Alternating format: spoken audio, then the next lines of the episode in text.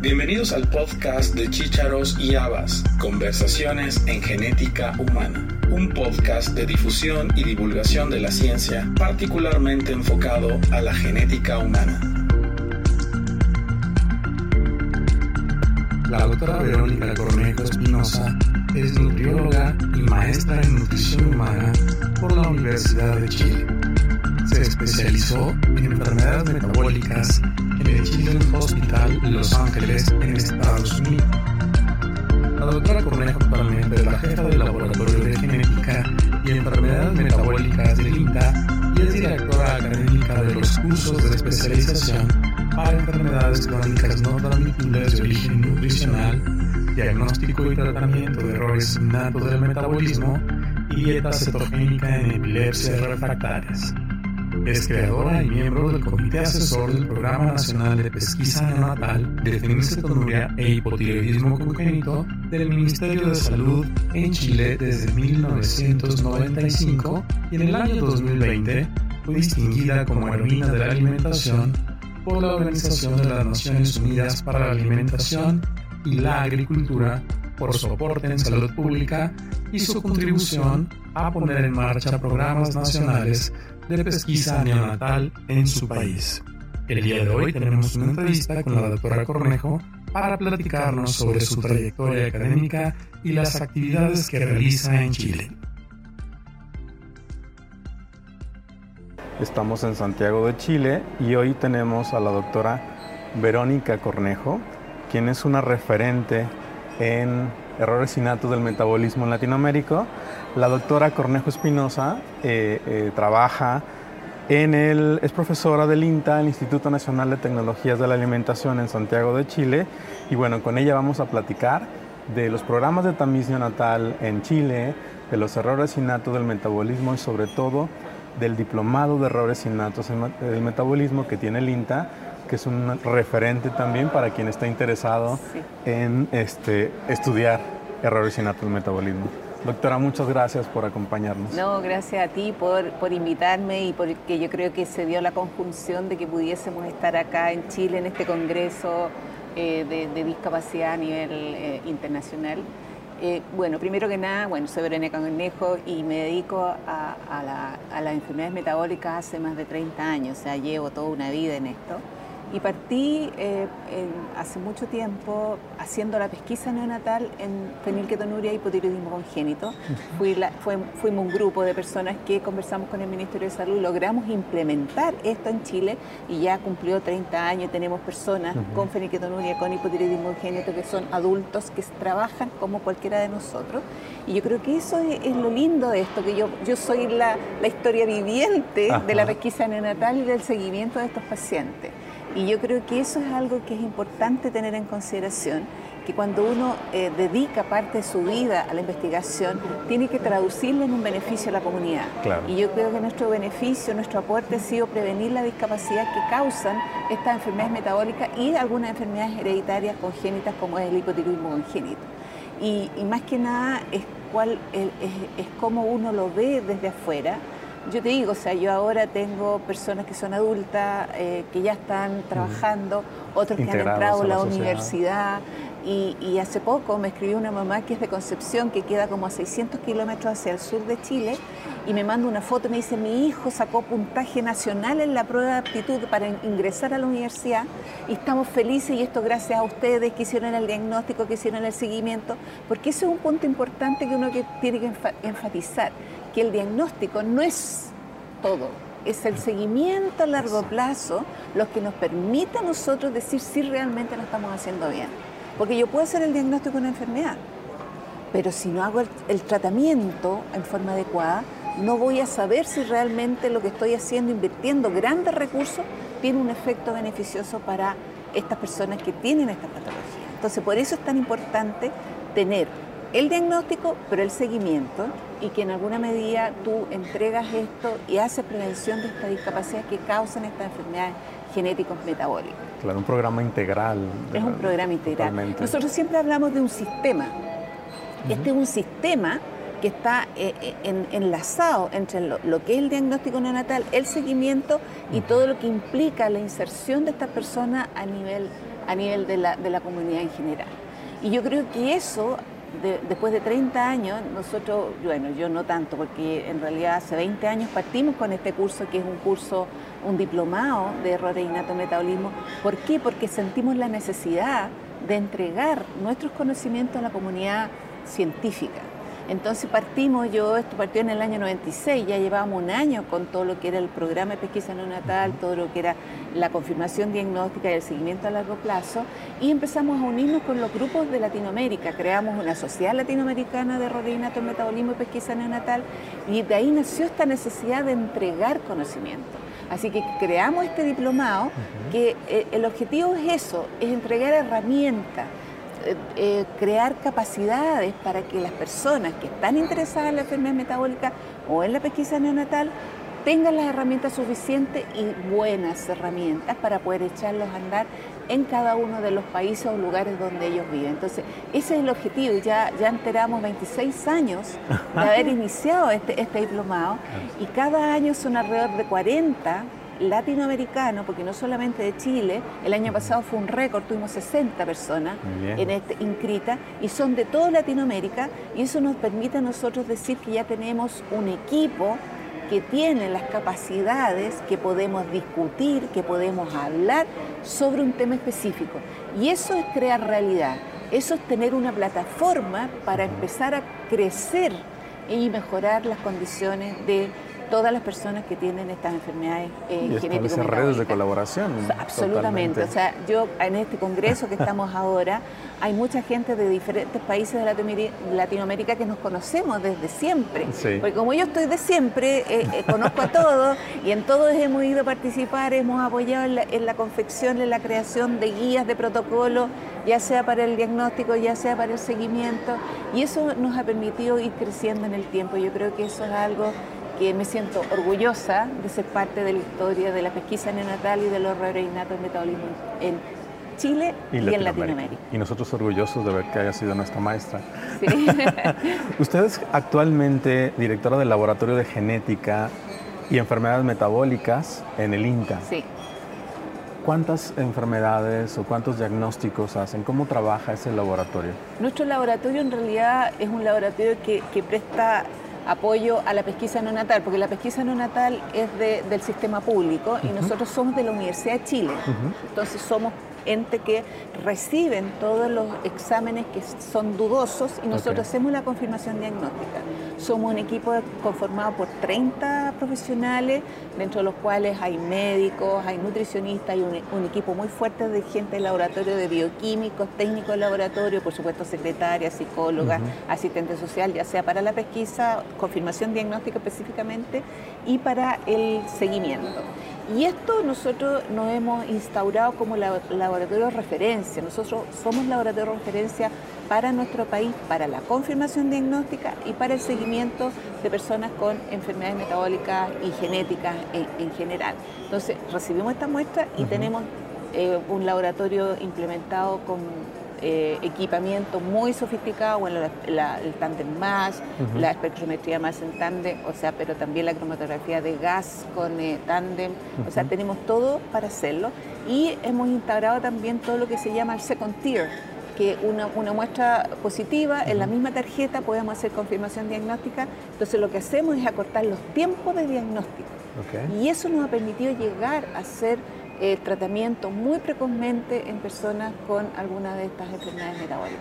Entonces somos un equipo de trabajo que funciona directamente con el laboratorio, pero que está unido al programa de seguimiento.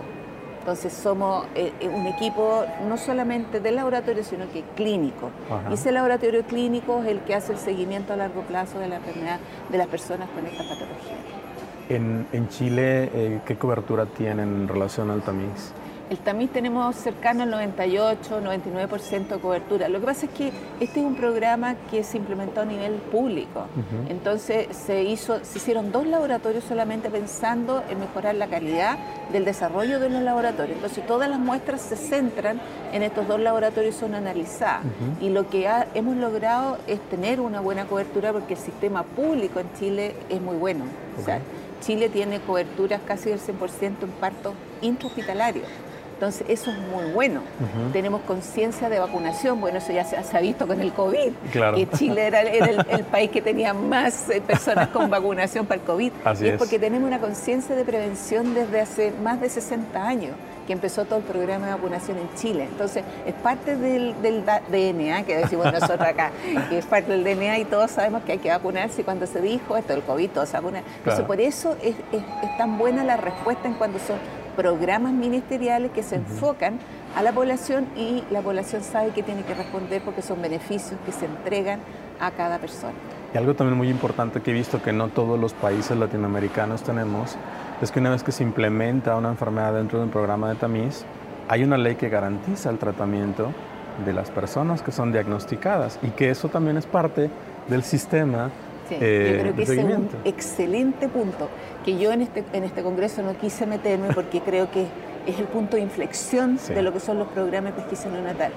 Yo tengo que tener asegurado el tratamiento cuando hago diagnóstico de una patología. Si no tengo asegurado el tratamiento de forma gratuita a esa persona, esa pesquisa neonatal no sirve. Así es. ¿Por qué? Porque puede ser acotado a un tiempo, pero eso es algo que nosotros en Chile hemos siempre enfatizado. O sea, yo hago diagnóstico y tengo el tratamiento subvencionado para esa persona para toda la vida. Y por eso nos ha costado tanto eh, abrirlo a otras patologías porque tenemos que tener la certeza de que hay financiamiento para dar el tratamiento.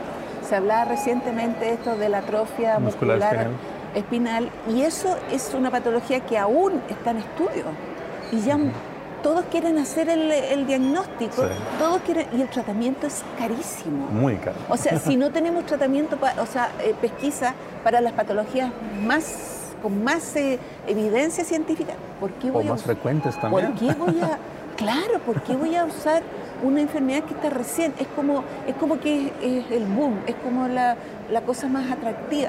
Pero uno tiene que pensar las, más las patologías más frecuentes, las que tienen más evidencia y que yo realmente sé que el tratamiento es efectivo. Y eso están absolutamente descritas. Y es ahí donde tengo que poner el foco. Pero lo importante, lo que tú decías, tengo que tener tratamiento subvencionado si eso no ocurre, no me sirve. Hay una alta probabilidad de fracaso en el programa. neonatal y eso nos pasa a nosotros con muchos países de Latinoamérica. Que se ha implementado esta tome muestra de la pesquisa neonatal empleada, pero no como programa de pesquisa, sino que como un laboratorio de referencia X que dijo, yo les voy a hacer, aparece un caso de una alteración del ciclo laurea y no tienen tratamiento. Recién nos llegó un paciente de Bolivia con asima propiónica diagnosticado de estudio molecular y no tienen tratamiento, no tienen fórmula, tienen que comprarla.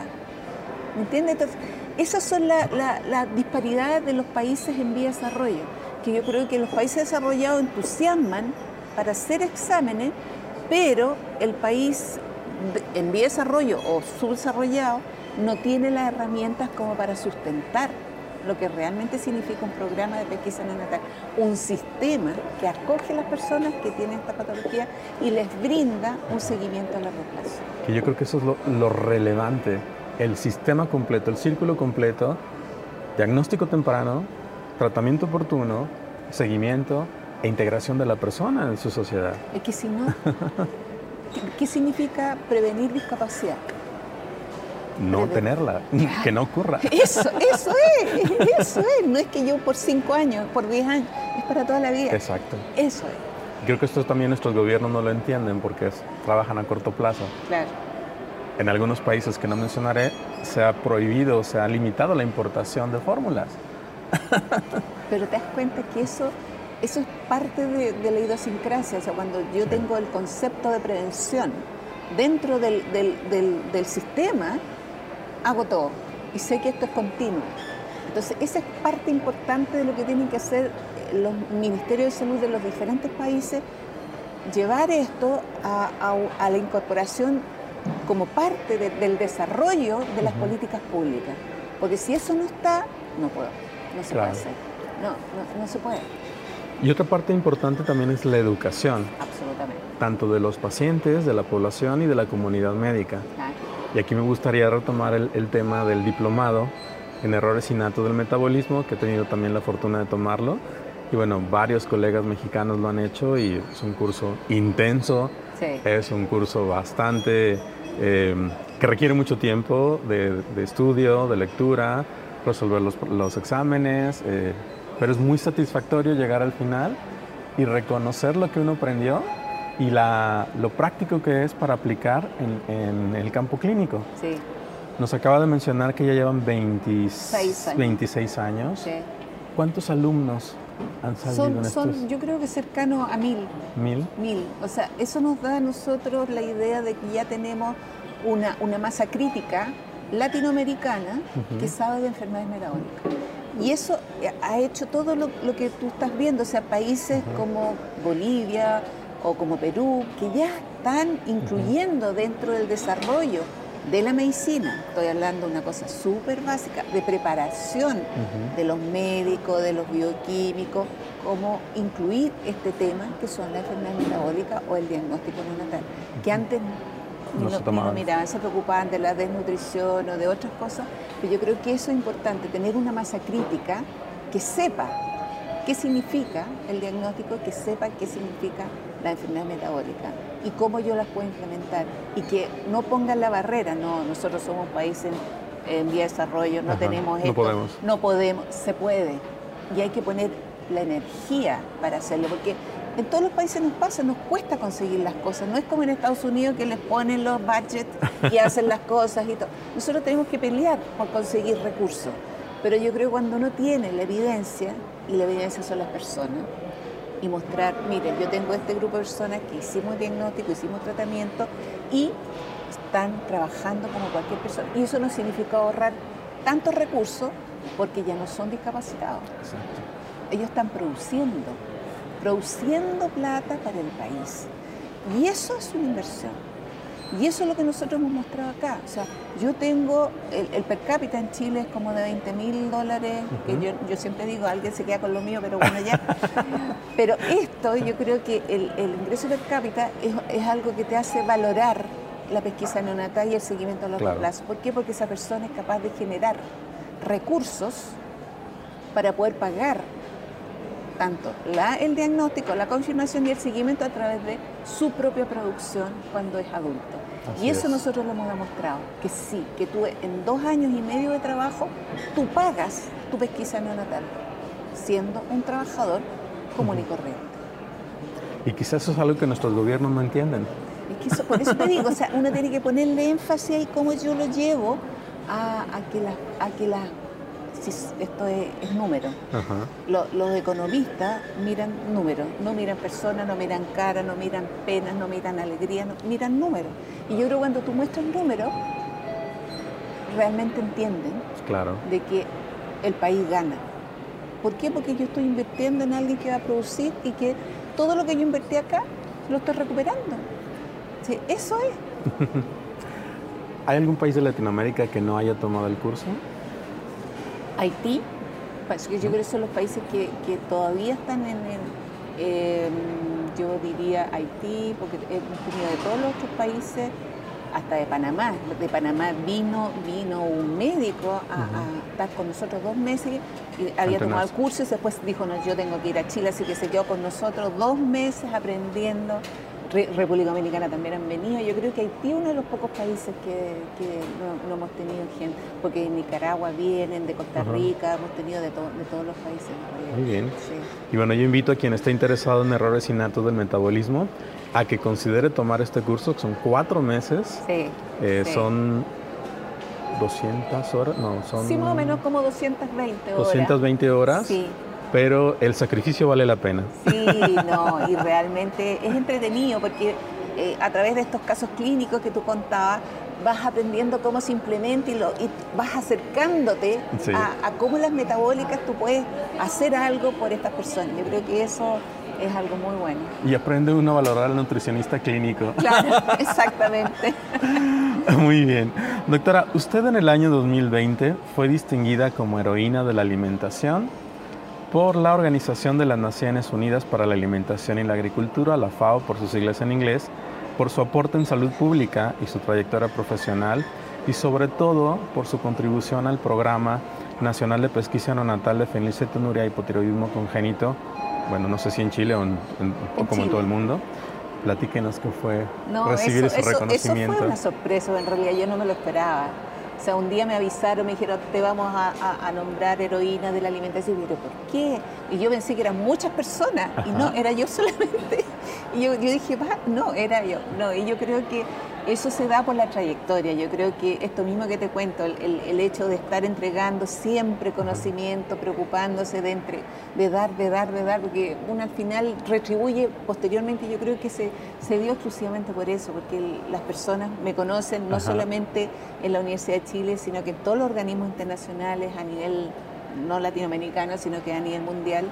Yo mantengo relaciones con todos los grupos de trabajo a nivel del mundo, de Europa, Estados Unidos, y intercambiamos conocimientos. O sea, es, es un trabajo que se ha ido engranando en el tiempo, pero uno tiene que tener disponibilidad. Yo creo que eso es, una cosa muy importante. Tiene que También creatividad y pasión. exacto, si no, difícilmente lo, lo puedes lograr. Y esto, eh, cuando tú me preguntaste si quería, yo dije sí, porque creo que es importante difundir y yo creo que es, lo, que te lleva a, conocer más gente, a conocer otras realidades y a lo mejor aportar un granito de arena.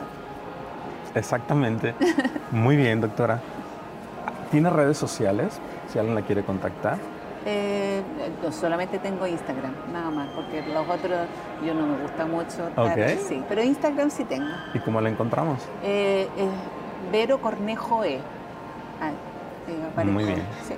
Y termino el podcast con la pregunta que siempre hago. ¿Qué recomendación le daría a usted a una persona que está interesada? Bueno, siempre la pregunta va hacia genética, estudiar genética o genética de errores innatos de metabolismo. Yo creo que cuando tú tienes una formación médica, sea cual sea, y te interesan estas cosas un poco más complicadas que son las cosas metabólicas, sea donde sea, si es genetista, si es médico, si es nutricionista, si es bioquímico, vas a, introducirte en esta vía de metabólica porque es apasionante, o sea, nuestro cuerpo es increíble y eso es lo que te lleva a esto, cuando te das cuenta de que a través del manejo de una dieta tú puedes cambiar el curso de una enfermedad, es más apasionante. Yo creo que, yo creo que yo creo que no hay, no hay una cosa tan, tan clasificada de que tengo que estudiar genética o que tengo. Yo creo que es, el, es la motivación para dónde va, qué es lo que yo quiero hacer. Si quiero realmente hacer prevención, quiero tener personas que podrían haber sido discapacitadas y a través de un manejo médico nutricional yo lo voy a prevenir, las metabólicas son donde tienen que estudiar. Y son muchas y son muy diversas. Sí, y cada día más. y cada vez hay más tratamientos, que eso es muy interesante. hice un recuento, hay 1.400 patologías que, metabólicas que pueden ser pesquisadas y que muchas de ellas tienen tratamiento no solamente nutricional, sino que farmacológico, a través de drogas o de terapia de, de, reemplazo enzimático, hay diferentes formas. Entonces yo creo que cada día son más. Así es. Doctora, muchas gracias por su tiempo, por darnos este espacio para la entrevista y bueno. Eh, muchas gracias. Gracias a todos por escucharnos. Sí, hasta luego, chao.